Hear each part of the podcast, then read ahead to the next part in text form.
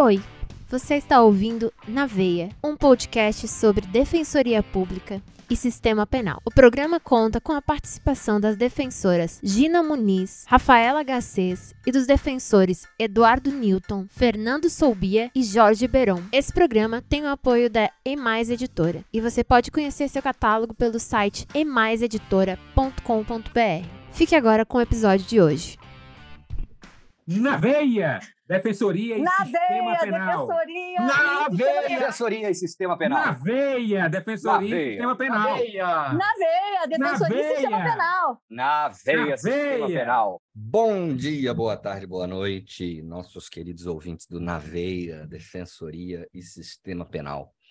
Começamos hoje com mais um episódio. É, aqui, Rafa Garcês, a gigante do reconhecimento pessoal, Gina Muniz, a gigante do sistema acusatório, e eu, um mero careca gordinho baixinho. É, Hoje nosso tema. Até gente, parece um gigante da criminologia crítica. É. Você sabe que eu não me coloco, eu eu não, primeiro que eu não me coloco como criminólogo porque não tenho este nível de conhecimento. Eu sou, eu tenho alfabetização criminológica. Eu sei dizer qual é o pensamento de cada escolinha, essencialmente. Mas se eu tivesse que me colocar dentro de uma escola de pensamento ou a uma que eu me alinho, não é a criminologia crítica puramente dita, não.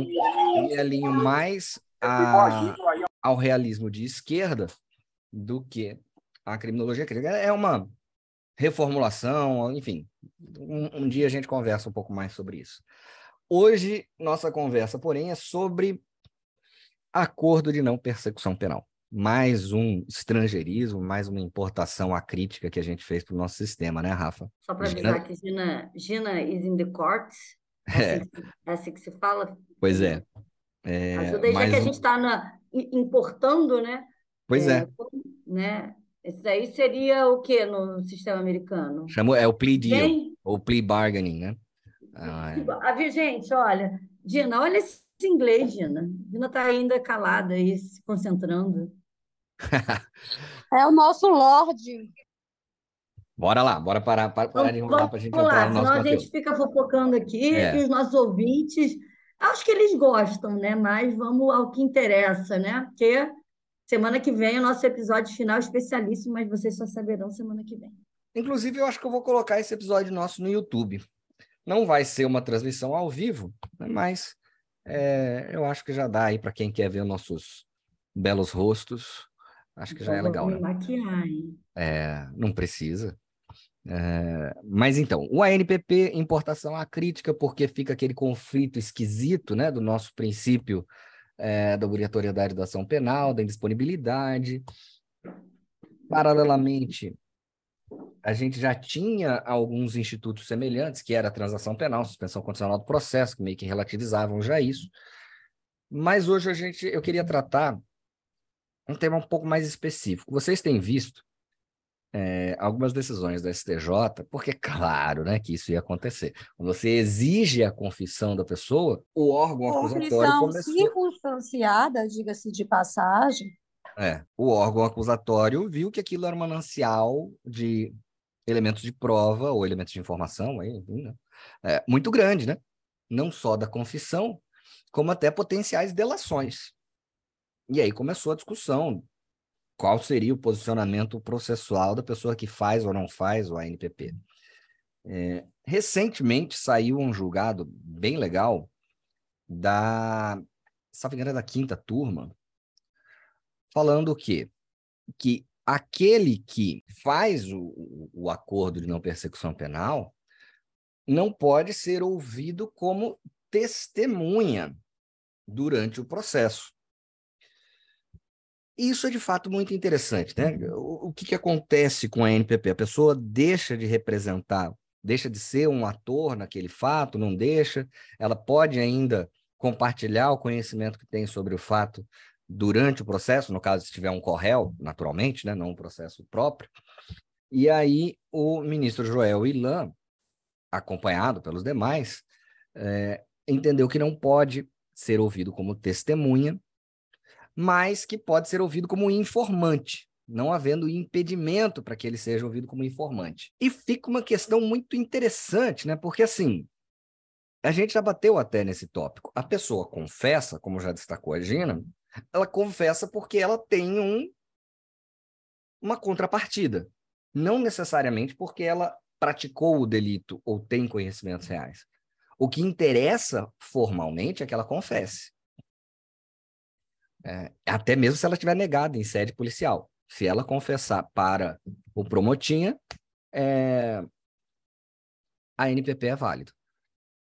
E aí você vai e ouve essa pessoa durante o processo, vai prejudicar o direito de um, uma outra pessoa, um corréu, que não fez o ANPP, que manteve a sua, é, sua narrativa de inocência, ou enfim, de outro tipo penal, com algo que já não é mais submetido a uma análise aprofundada. Qual que é a qualidade deste depoimento? Porque dizer, ah, não, ele é mero informante, é, na minha opinião, é absolutamente irrelevante. Ah, não presta compromisso.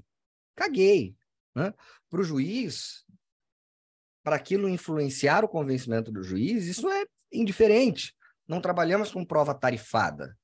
Né? É, a qualidade epistemológica das informações prestadas por um informante ou por uma testemunha, a gente me parece que isso é um tópico que deve ser aprofundado.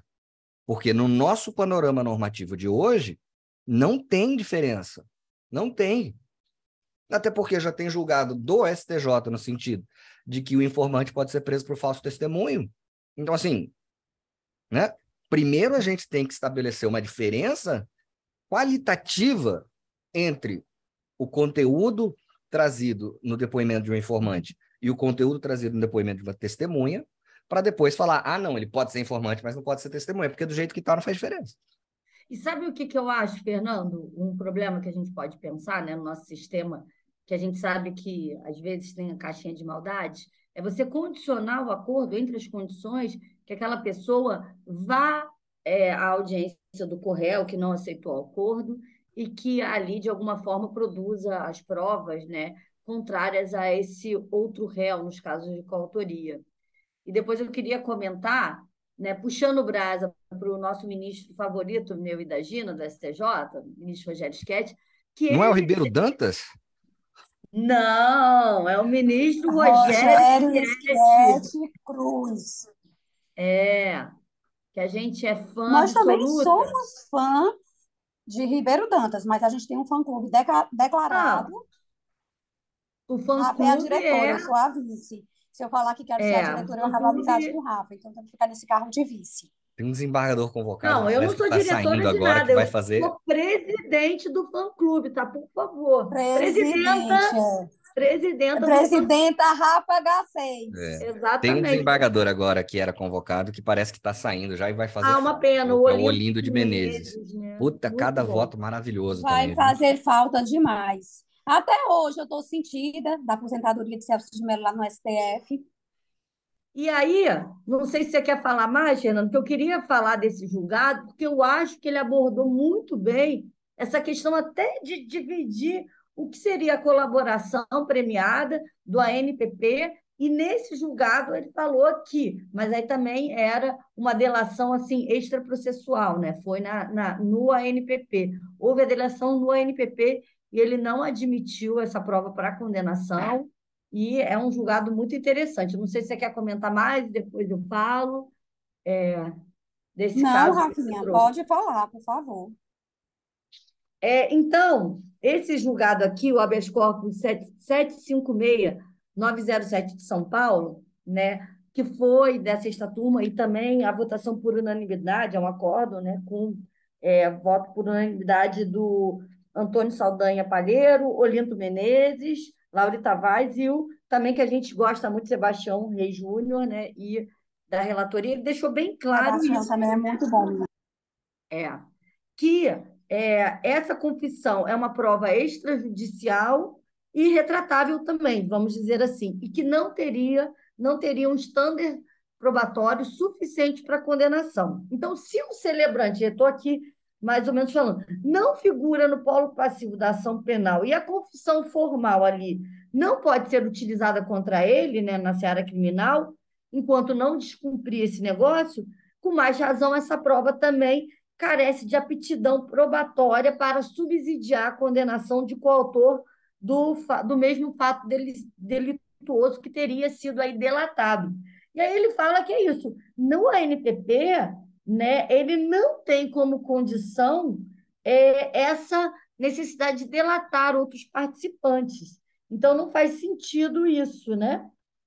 E é, também estabelece, naquilo que a gente já falou aqui, também da ausência do direito ao confronto, porque como esse, no caso aqui, esse celebrante do ANPP foi ouvido só em sede ANPP e foi utilizada a delação dele para fins de condenação desse corréu, falou que a gente não tem como contraditar essa prova, né? Porque ela é produzida só ali é, no junto ao Ministério Público e que isso violaria o artigo 155 do CPP e também a paridade de armas. Então, é, foi um voto assim muito interessante e que ele fez essa distinção aí, né, que no ANPP não é condição do negócio jurídico pré-processual delatar outrem como corresponsável por crime. Bastaria essa confissão formal e circunstanciada da infração penal pelos anuentes do acordo. Então, nesse caso aqui, o MP extrapolou, coletou uma, uma delação, jogou, denunciou esse coautor, e aí o STJ, né, por unanimidade, nesse caso, falou: não, essa prova aí é, não supre os requisitos mínimos, tanto de estándar probatório, porque não foi produzida é, em juízo, não cumpre, portanto, o artigo 155 e fere a paridade de armas, porque foi é, só acolhida pelo Ministério Público. Então, achei também bem interessante para complementar essa situação. Cara, é, mas é só o que faltava, né? É só o que faltava. O MP tem uma tara por delação que parece que nunca estudou história mínima. Eh, vocês, não sei se vocês já leram, ou pelo menos assistiram o filme do né, As Bruxas de Salem, é uma peça, né? enfim. E ali a, a temática central é a delação, né? Porque todo, além, claro, da caça às bruxas, etc., o pano de fundo, mas o, o motivo central é, são as delações. E essa história de querer forçar a delação, teve algum outro lugar que teve disso? Não? Onde é que eles prendiam preventivamente alguns investigados, meio que para forçar a delação? Era lava alguma coisa? É lá no Peru, a Lava Jato do Peru. Não é essa, não? Tem não, acho Peru, que foi na Suécia, Jato. porque aqui no Brasil não aconteceria esse tipo de coisa, né? Eles não iam prender querendo forçar a delação. É... Jamais. Para deixar bem claro aqui, que os tribunais superiores deixaram claro que nenhuma condenação poderia ter como base exclusivamente a delação. Então, Imagina uma delação em ANPP, mas é só que me faltava. Em ANPP mesmo, né, ou uma delação com a pessoa presa, né? Aquele pois é. negócio, é. né? Passarinho então, só canta Passarinho preso canta melhor. É. É, é. Até tem um, já que a gente começou falando de criminologia, né? Tem um autor norte-americano, ele chama John Pfaff. E entre as diversas análises sobre encarceramento em massa e as razões do encarceramento em massa, ele tributa ao plea bargain nos Estados Unidos e o excesso de poder concedido aos membros da acusação, né, lá os, os DAs, é uma grande parte desse encarceramento, porque com essa alteração deles, muito na verdade, quem exercia mais poder era o Ministério Público, né? O Ministério Público não, mas enfim, o órgão acusatório deles, mais até do que os juízes. E isso acabou, claro, o poder dentro do processo reflete em poder financeiro, em poder real. E isso acabou subindo a cabeça deles e abusaram muito deste dessa possibilidade de acordo, colocando muita gente na cadeia que não era para lá estar. Então, o acordo penal é algo que deve ser tratado com muita cautela, porque não existe paridade, não existe. É um momento processual de extrema fragilidade do investigado, é uma vulnerabilidade imensa, onde muita gente aceita qualquer coisa só para não ser nem denunciado. Eu costumo dizer, sabe, Fernando, que às vezes o acordo de não persecução penal é quase um acordo de adesão penal. Mas é exatamente isso. isso. É, antes da entrada do pacote anticrime é, no ordenamento jurídico brasileiro, né, o epicentro da culpa era lá na audiência de debate, instruções e julgamento, ocasião em que a defesa técnica já estaria firmada. E o AINPP, ele deslocou essa discussão da culpa para a fase pré-processual, onde não existe obrigatoriedade de defesa. Então, para se falar em acordo, a gente tem que ter a ideia de que são duas partes que estão igual condições de propor, e não é o que acontece no ANPP. Em regra, nós temos o Ministério Público com trunfos e aquele acusado sem trunfos. É bem verdade, a lei obriga que ele esteja naquele momento assistindo por uma defesa técnica, mas nessa fase de investigação, ainda é, essa fase investigatória, nós sabemos que a defesa técnica ainda é frágil no Brasil, nós sabemos que a realidade da investigação defensiva no Brasil ainda é incipiente, então, muitas vezes, o que acontece é um verdadeiro acordo de adesão penal. É, você não pode questionar as cláusulas, não pode questionar nada. Eu já tentei, às vezes, conversar para falar, não, pelo menos parcela essa obrigação pecuniária aqui e os caras se recusarem. Por quê? Porque se ele propuser ação penal, e perder, ou no caso, se o acusado for absolvido, qual a consequência? Zero. Nenhuma. Absolutamente nenhuma. Qual a consequência de uma pena menor do que aquela que ele queria originalmente? Zero. Nenhuma. Na verdade, ele vai estar cumprindo a obrigação dele em denunciar, não é uma escolha dele. Então, não há barganha. E se não há poder de barganha de uma das partes, não é acordo, é imposição, é o que você falou, é um termo de adesão. É igual comprar um ventilador nas Casas Bahia e achar que você pode negociar os termos da garantia. Não pode, não pode, você vai se lascar, vai ser do jeito que eles querem e acabou. E deixa eu, só para complementar, não juridicamente, é muito interessante que você falou do superencarceramento americano e das condições aí dos acordos de não persecução lá. A 13 terceira emenda, não sei se vocês viram no Netflix. Muito bom. Muito bom. É um filme imperdível para quem quer entender um pouquinho do sistema americano e, e, ver com uma visão crítica né, o acordo de não persecução. Eu acho que a, a nossa sorte é que, pelo menos no Rio, o Ministério Público ainda não é tão simpático. Eles acho que ainda não perceberam o poder que eles têm nas mãos né, com um acordo de não persecução. É, e eu tenho a sorte, no meu caso, de ter trabalhar com um promotor muito consciencioso, então realmente você tem que ver se é caso de arquivar. Se não for caso de arquivamento, aí você terá a propositura de um acordo, de uma persecução. E não qualquer ação, qualquer situação que às vezes nem tipicidade tem com a propositura né, é, desse acordo para situações completamente arbitrárias, como a gente viu com a transação penal no que se transformou, na suspensão condicional do processo. A gente já comentou isso, né? É. Então, é. é, é um instrumento que, sendo bem utilizado, pode trazer bons frutos. Eu, como defensora, em vários casos, acho que é super válido fazer o acordo de não persecução penal, mas temos que perceber que, por vezes, ele é utilizado sem é que haja uma análise prévia dos requisitos mínimos acerca daquela conduta do agente que está sendo ali é, investigado. Pois é. Então fica aí nossa reflexão, muita cautela. Eu não falei o número do julgado, né? Eu tenho mania de falar que existe um julgado e não citar, mas é o agravo regimental em RHC número 144641, tá? Foi julgado outro dia, a emenda é bem recente. Uh, não a emenda, né? A publicação do, do julgado no STJ é bem recente. Vale a pena a leitura. Então, acho que é isso, né, minha gente? Fica é aí, isso. semana que vem tem, tem muita coisa boa ainda. Semana que vem, Papai ano. Noel passa na veia. Aguardem. Pois é, pois é, Papai Noel vai aparecer. Você vai se vestir de bom velhinho, Fernando?